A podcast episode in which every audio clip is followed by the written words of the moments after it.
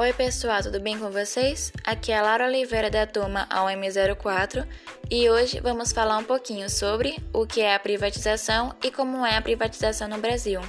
Bem, a privatização ou a desestatização é a prática na qual uma empresa ou instituição pública é vendida ao setor privado, ou seja, uma empresa estatal que é criada por meio de lei e que é parcialmente ou totalmente controlada pelo governo, se torna uma empresa privada quer pertencente a uma pessoa ou grupo de forma física ou jurídica, e que não é de propriedade do Estado.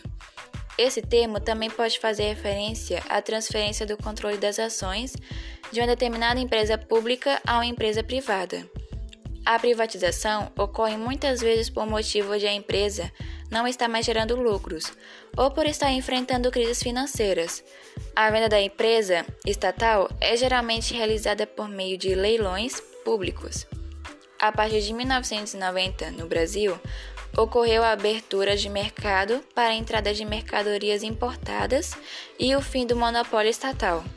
Desse modo, o país integrou-se ao processo de privatização, especialmente nos setores ligados à eletricidade, telecomunicação, mineração e entre outros. No país foram incluídas empresas públicas como a Light, que foi privatizada em 1996 e foi um grande avanço no setor elétrico, que deu início a uma importante etapa do processo durante a gestão de FHC.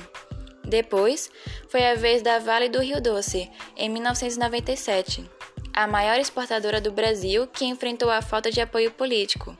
Em 1998, foi a Telebrás, a maior privatização do mundo naquele ano. Um ponto importante sobre a privatização é o Programa Nacional de Desestatização, no qual a Lei nº 9491 ajuda a entender qual a importância das privatizações para o país.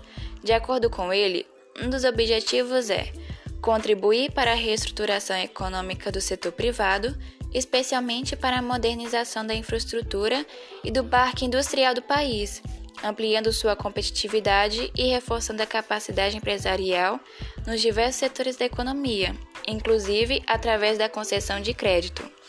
Então é isso e até a próxima!